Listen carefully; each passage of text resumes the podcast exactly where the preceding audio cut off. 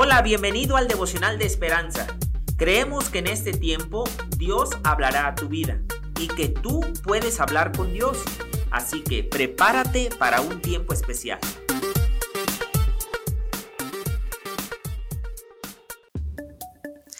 ...4 de abril... Limpieza total. No podía creerlo. Un bolígrafo de tinta azul se había escondido entre mis toallas blancas y había sobrevivido a la lavadora pero explotó en la secadora. Había manchas azules horribles por todas partes. Mis toallas estaban arruinadas. No hubo blanqueador que pudiera remover esas oscuras manchas.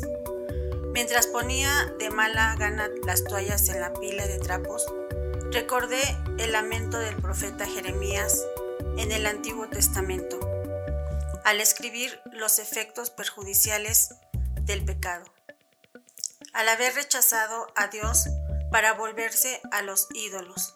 Jeremías 2:13.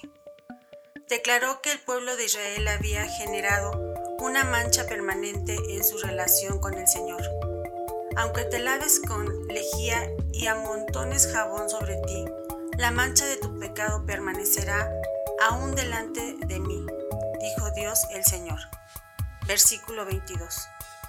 No tenía poder para revertir el daño que había hecho. Sin ayuda, es imposible quitar la mancha de nuestro pecado, y Jesús hizo lo que nosotros no podíamos. Mediante el poder de su muerte y resurrección, nos limpia de todo pecado.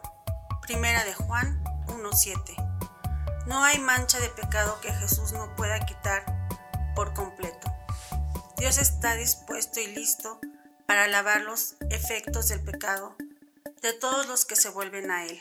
Versículo 9. Por medio de Cristo podemos vivir cada día con libertad y esperanza. Basado en la lectura Jeremías 2.13, 20 y 22. El devocional a mí me deja que Dios puede limpiar nuestros pecados y que por más que nosotros le fallemos, Dios con su preciosa sangre nos va a limpiar de todo pecado. Padre mío, te pido que nos ayudes a que ya no pequemos y que sigamos tus mandamientos como tú nos los has ordenado.